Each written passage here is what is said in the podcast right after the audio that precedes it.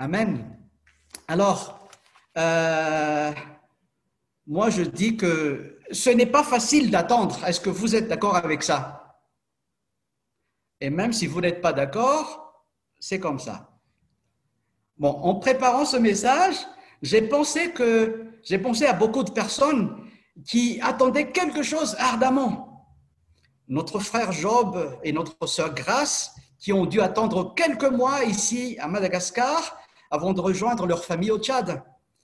Notre sœur Charnel, qui a dû attendre d'abord des mois avant d'avoir une date de soutenance de sa thèse, puis encore, euh, elle, a dû, euh, elle a dû attendre plusieurs mois pour finalement avoir ses, diplômes, euh, son, diplôme dans ses mains.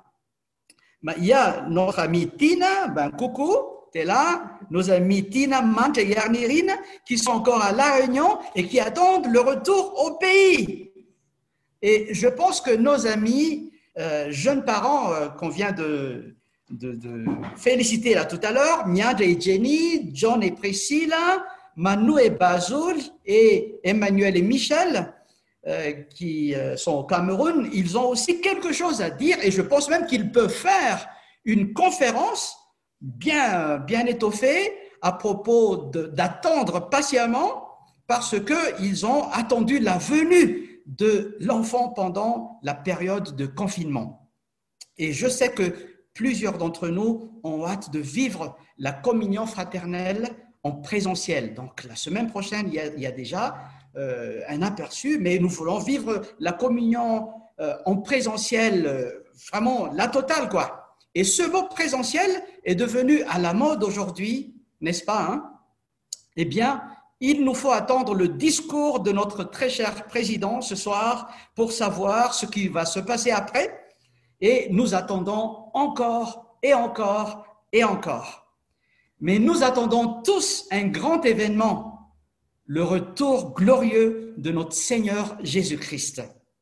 La Bible dit, pour nous, notre cité est dans les cieux. De là, nous attendons comme sauveur le Seigneur Jésus-Christ qui transformera notre cœur humilié en le rendant semblable à son corps glorieux par le pouvoir efficace qu'il a de s'ajouter toute chose. Philippiens chapitre 3, verset 21. Donc, aujourd'hui, je voudrais parler euh, avec vous euh, d'une attente plus passionnante que celle de recevoir les nouvelles instructions concernant les mesures sanitaires pour notre pays. Je voudrais parler avec vous aujourd'hui l'attente du retour de notre Seigneur Jésus-Christ. Je vous invite alors à suivre avec moi euh, la parabole de notre Seigneur Jésus-Christ qui se trouve dans Matthieu chapitre 25. Mais avant cela, nous allons prier. Dieu notre Père, merci infiniment pour ce moment. C'est vraiment un miracle que nous pouvons nous trouver autour de cette parole, Seigneur, alors que nous sommes éparpillés là où nous sommes. Mais Seigneur, nous voulons t'honorer, te glorifier en recevant cette parole qui nous fait vivre. Mais nous voulons confesser aussi que nous demeurons aveugles, nous demeurons, Seigneur, impuissants devant cette parole. Si toi, tu ne viens nous aider, Seigneur, aide-nous, éclaire-nous, parle dans nos cœurs. Seigneur, ouvre nos yeux, ouvre nos cœurs afin que nous puissions recevoir, saisir, comprendre et vivre cette parole de vérité, cette parole de vie qui vient de toi. Et nous faisons cette prière dans le nom puissant de Jésus-Christ. Amen. Amen.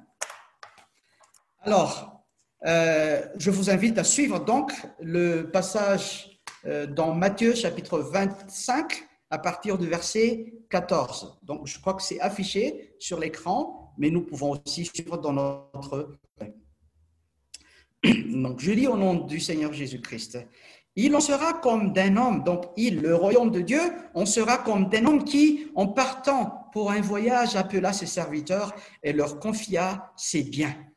Il donna cinq talents à l'un, deux à l'autre et un au troisième, à chacun selon sa capacité, et il partit en voyage.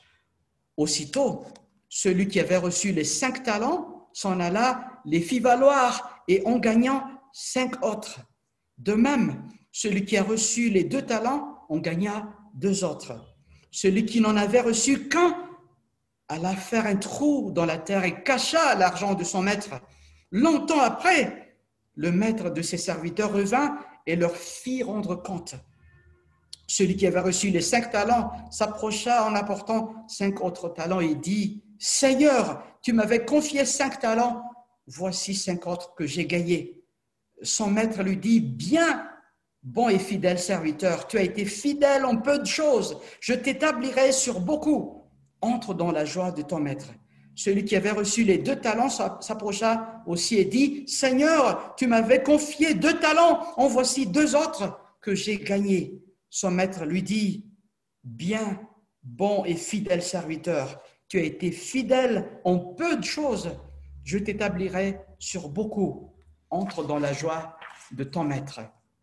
Celui qui n'avait reçu qu'un talent s'approcha ensuite et dit, Seigneur, je savais que tu es un homme dur, qui moissonne où tu n'as pas semé et qui récolte où tu n'as pas répondu. J'ai eu peur et je suis allé cacher ton talent dans la terre. Voici, prends ce qui est à toi.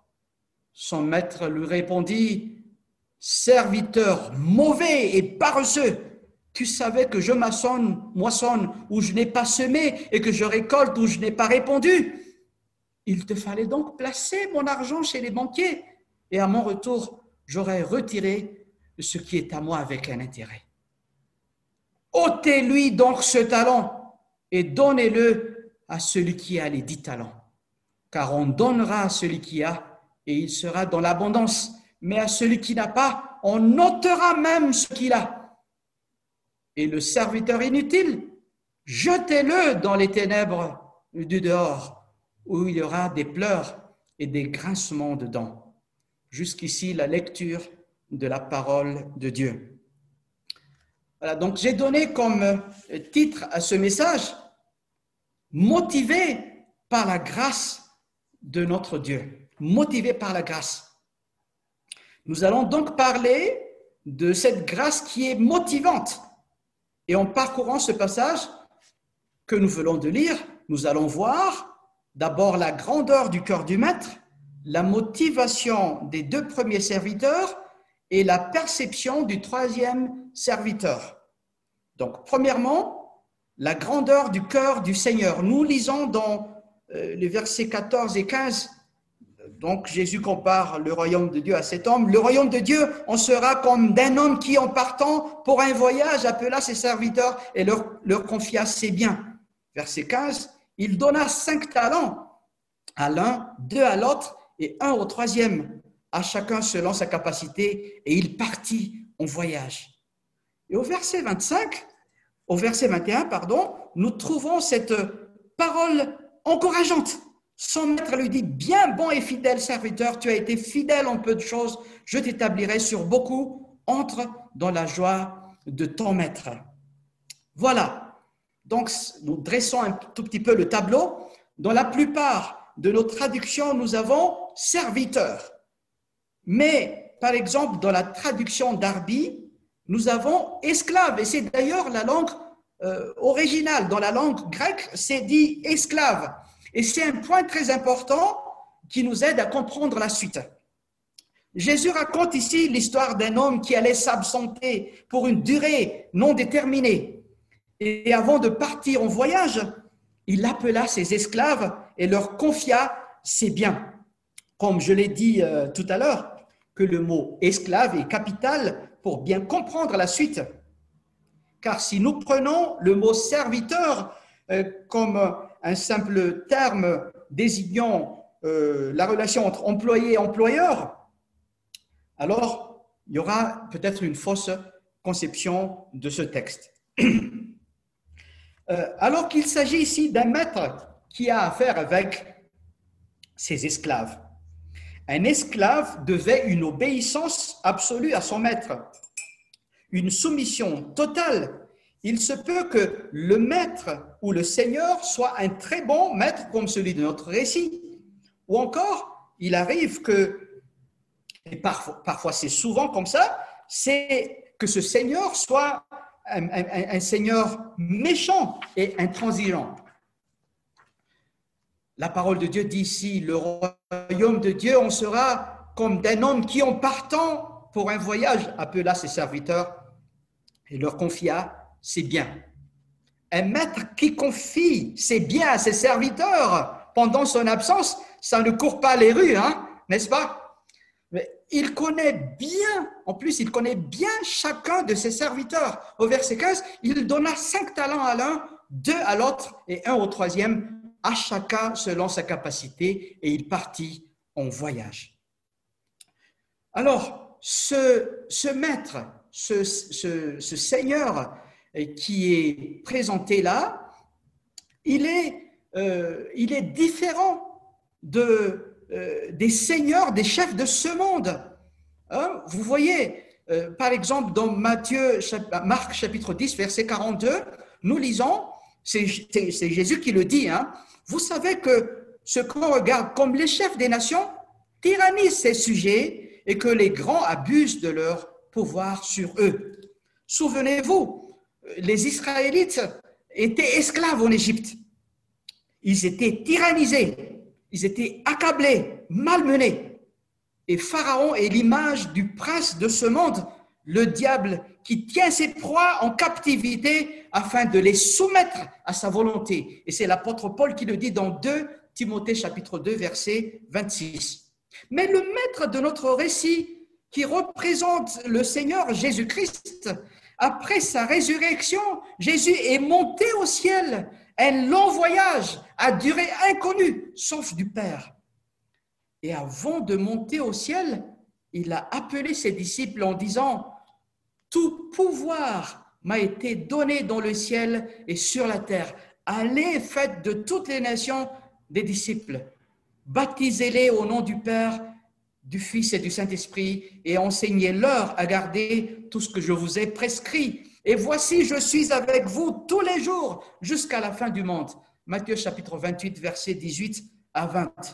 Le Seigneur connaît parfaitement chacun de ses serviteurs. Il connaît même le nombre de nos cheveux. Matthieu chapitre 10, verset 30. Et heureux à vous qui avez encore beaucoup de cheveux, mais je vous dis que même pour moi qui n'ai pas beaucoup de cheveux, il connaît tous. Il connaît même chaque jour les cheveux qui tombent. Il connaît nos capacités. Il connaît aussi nos points faibles. Avant de monter au ciel, il nous a confié ses biens. Et il, ne, nous demande pas quelque chose que nous ne pouvons pas faire.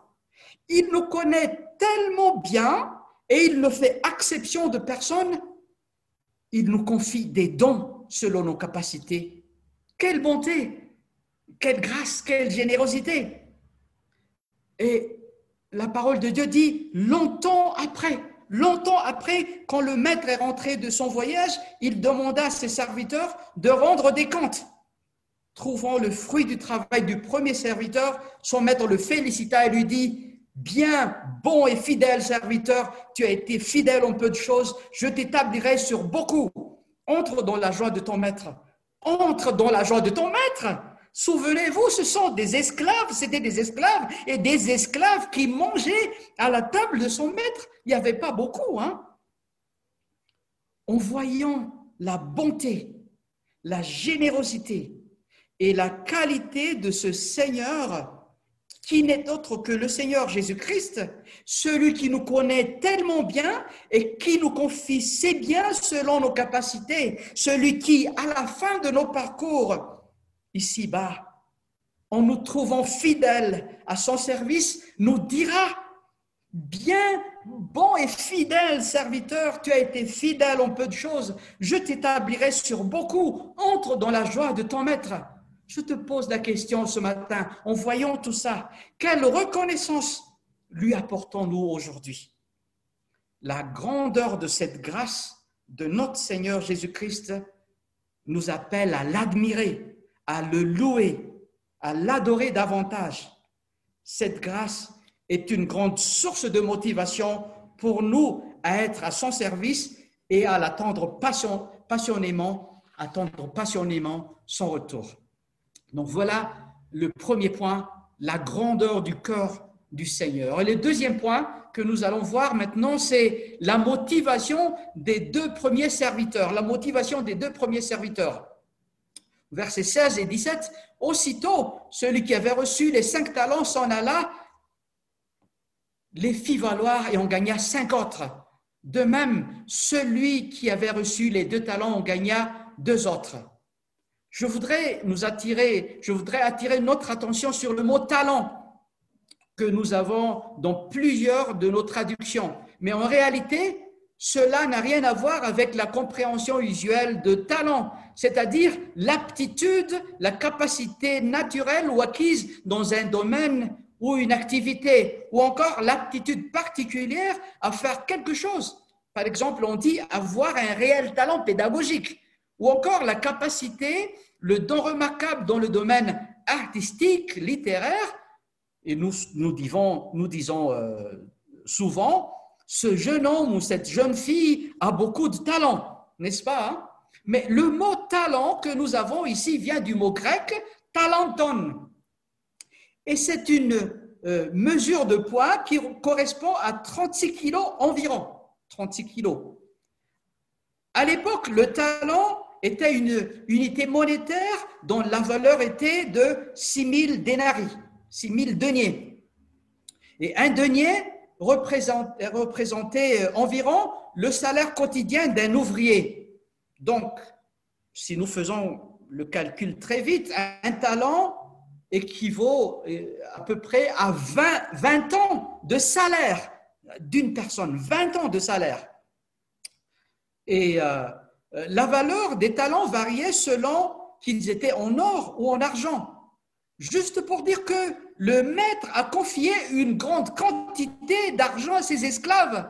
Dans d'autres traditions, au lieu de talents, on a un sac d'or ou encore un ligot, un d'or. Donc, imaginez que le maître a confié un sac d'or à un serviteur. Je vous laisse le soin de faire le calcul. Un sac de 36 kilos, ça coûte combien en arrière, en millions d'arrière, hein? ou encore en euros Voilà. On peut faire le calcul très vite et ça va nous dépasser.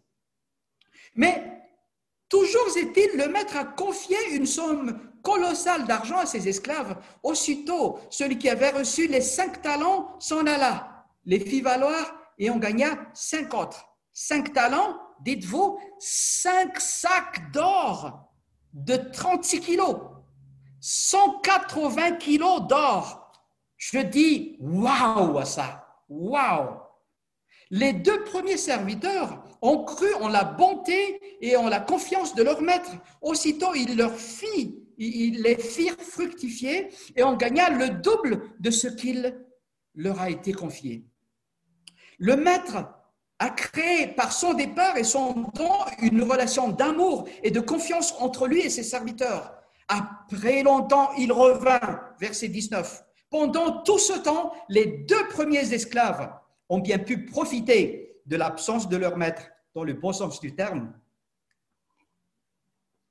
pour faire fructifier les talents. Ils n'avaient même pas le temps de se comparer l'un à l'autre. Ils se concentraient sur la bonté de leur maître.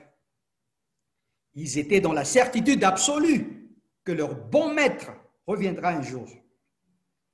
J'imagine qu'ils attendaient avec impatience le retour de leur maître. Mes chers amis, Jésus-Christ reviendra sûrement et bientôt. Sommes-nous motivés par son amour et sa grâce pour accueillir son retour glorieux? Il dit, donc si je m'en vais, Jésus le dit, si je m'en vais et, vous prépare une place, je reviendrai et vous prendrez avec moi afin que là où je suis, vous y soyez aussi. Jean chapitre 14, verset 2. Et un peu plus loin, il dit encore, je ne vous laisse pas orphelin, je viens vers vous. Jean chapitre 14, verset 18. Et à la fin de la Bible, la dernière page de la Bible, le même Seigneur dit, ce qui atteste ces choses dit, oui, je viens bientôt. Apocalypse chapitre 22, verset 20. Je vous pose cette question aussi ce matin. Sommes-nous motivés par sa bonté pour faire fructifier ce qu'il nous a confié? Mais qu'est-ce qu'il nous a confié au juste? Certainement, Dieu nous a accordé à chacun de nous des dons. Par exemple, si nous lisons dans Romains chapitre 12, au verset 6, à partir du verset 6, mais nous avons des dons différents selon la grâce qui nous a été accordée. Si c'est la prophétie, que ce soit en accord avec la foi. Si c'est le diaconat, que ce soit dans l'esprit de service. Que celui qui enseigne s'attache à l'enseignement.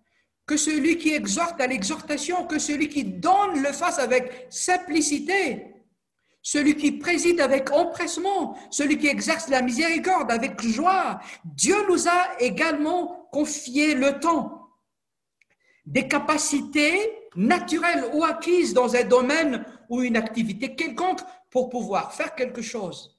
Je suis persuadé que Dieu nous a confié toutes ces choses afin de les faire fructifier pour la gloire de son nom. Mais surtout, Dieu nous a confié sa parole, la parole de la vérité et de vie. Sommes-nous empressés de l'étudier, mais aussi de la répandre? Est-ce que nous considérons cette parole, euh, que cette parole nous a été confiée comme une grande richesse, un trésor immense?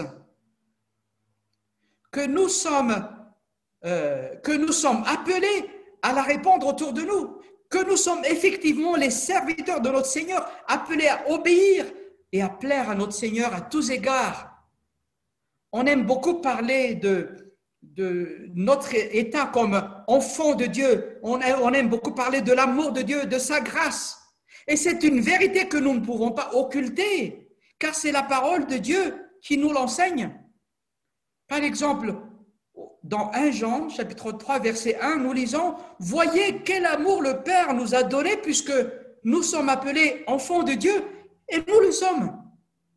Mais aussi à tous ceux qui ont reçu la parole de Dieu, elle a donné le pouvoir de devenir enfants de Dieu à ceux qui croient en son nom et qui sont nés non du sang, ni de la volonté de la chair, ni de la volonté de l'homme, mais de Dieu. Jean chapitre 1, verset 12 et 13. Mais, mes amis, nous sommes aussi appelés à reconnaître en Jésus-Christ le Seigneur personnel de notre vie. En le reconnaissant comme Seigneur, nous sommes devenus ses serviteurs, ses esclaves. L'apôtre Paul l'a bien saisi. En se présentant dans la plupart de ses épîtres, il se dit serviteur, esclave de Jésus-Christ. Romains chapitre 1, verset 1. Philippiens chapitre 1, verset 1. Tite chapitre 1, verset 1, etc., etc. Oui, chers amis, nous sommes à la fois des enfants bien-aimés de notre Père céleste et des serviteurs esclaves inutiles de notre Seigneur Jésus-Christ. Par exemple, dans Luc chapitre 17, verset 10, nous lisons aussi, et c'est Jésus qui le dit, hein, vous de même, quand vous avez fait tout ce qui vous a été ordonné, dites, nous sommes des serviteurs inutiles, nous avons fait ce que, ce que nous devons faire. Pour ce deuxième point, je voudrais nous poser cette question ce matin. Comment est notre motivation pour nous mettre au service de notre Seigneur? Comment est notre motivation pour faire fructifier ce qu'il nous a confié? Et comment est notre motivation pour attendre activement et passionnément le retour de notre Seigneur Jésus-Christ? Que la grâce de Dieu, sa bonté et son amour nous remplissent nous porte et nous propulse en avant pour le servir et attendre le retour glorieux de Jésus-Christ. On a vu donc les deux premiers points. Premier point, on a vu la grandeur du cœur du Seigneur. Deuxième point, la motivation des deux premiers serviteurs. Et le troisième, troisième point, la perception du troisième serviteur. Le troisième serviteur, quant à lui, il avait un regard biaisé sur son maître. Il trouva ce maître comme quelqu'un de dur, intransigeant, moissonnant là où il n'a pas semé et récoltant là où il n'a pas répondu. Il n'était pas motivé, tout simplement, tellement il avait peur du maître. Il dit au verset 25, J'ai eu peur et je suis allé cacher ton talent dans la terre. Voici, prends ce qui est à toi.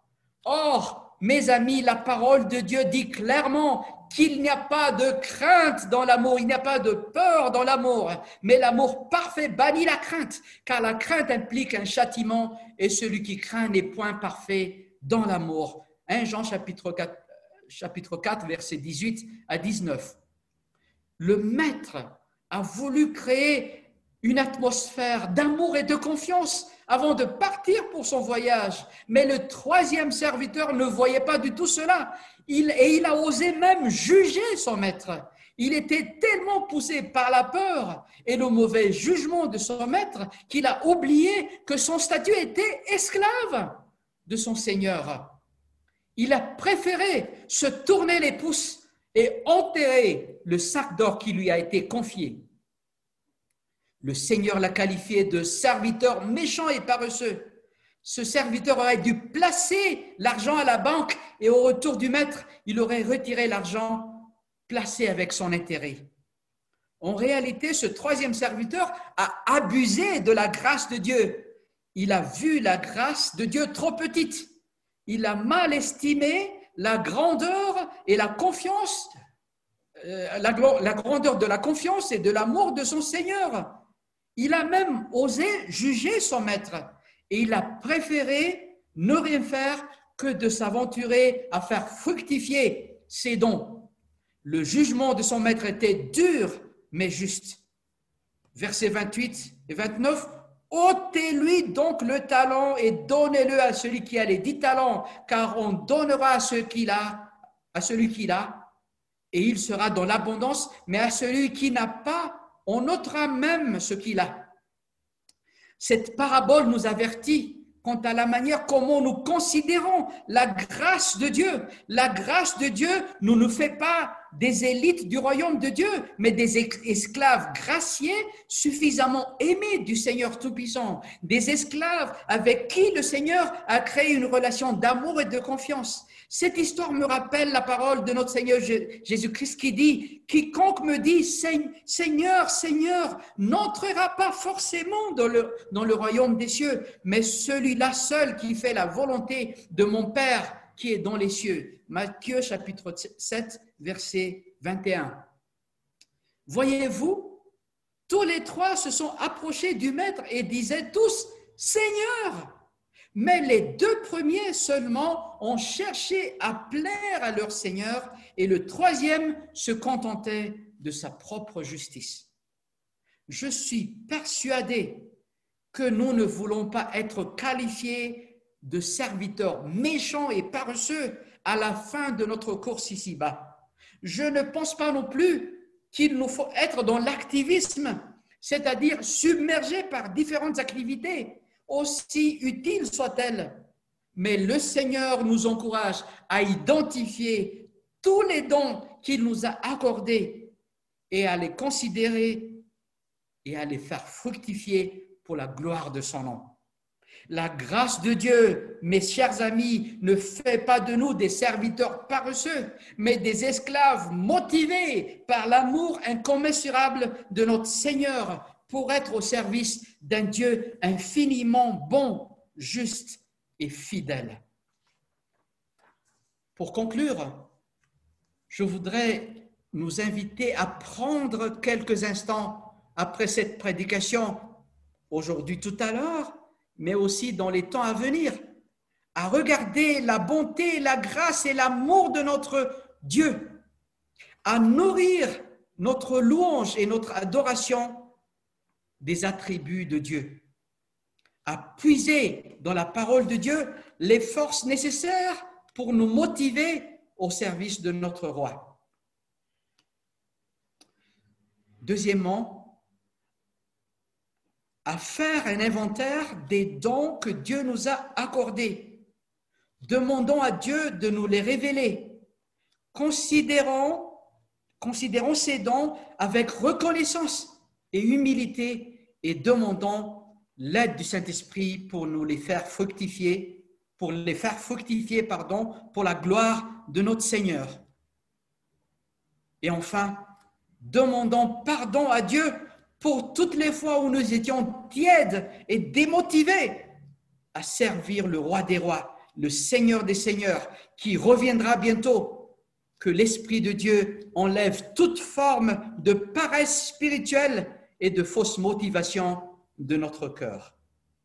Ma prière ce matin, c'est que l'Esprit du Dieu vivant nous visite à nouveau, nous remplisse de l'amour et de la grâce de Dieu, nous motive à nouveau pour faire fructifier les dons qu'il nous a accordés. Et quand Jésus reviendra, et il reviendra bientôt et sûrement, nous puissions tous entendre cette merveilleuse voix qui dit, bien, bon et fidèle serviteur, tu as été fidèle en peu de choses, je t'établirai sur beaucoup. Entre dans la joie de ton maître. Amen. Amen.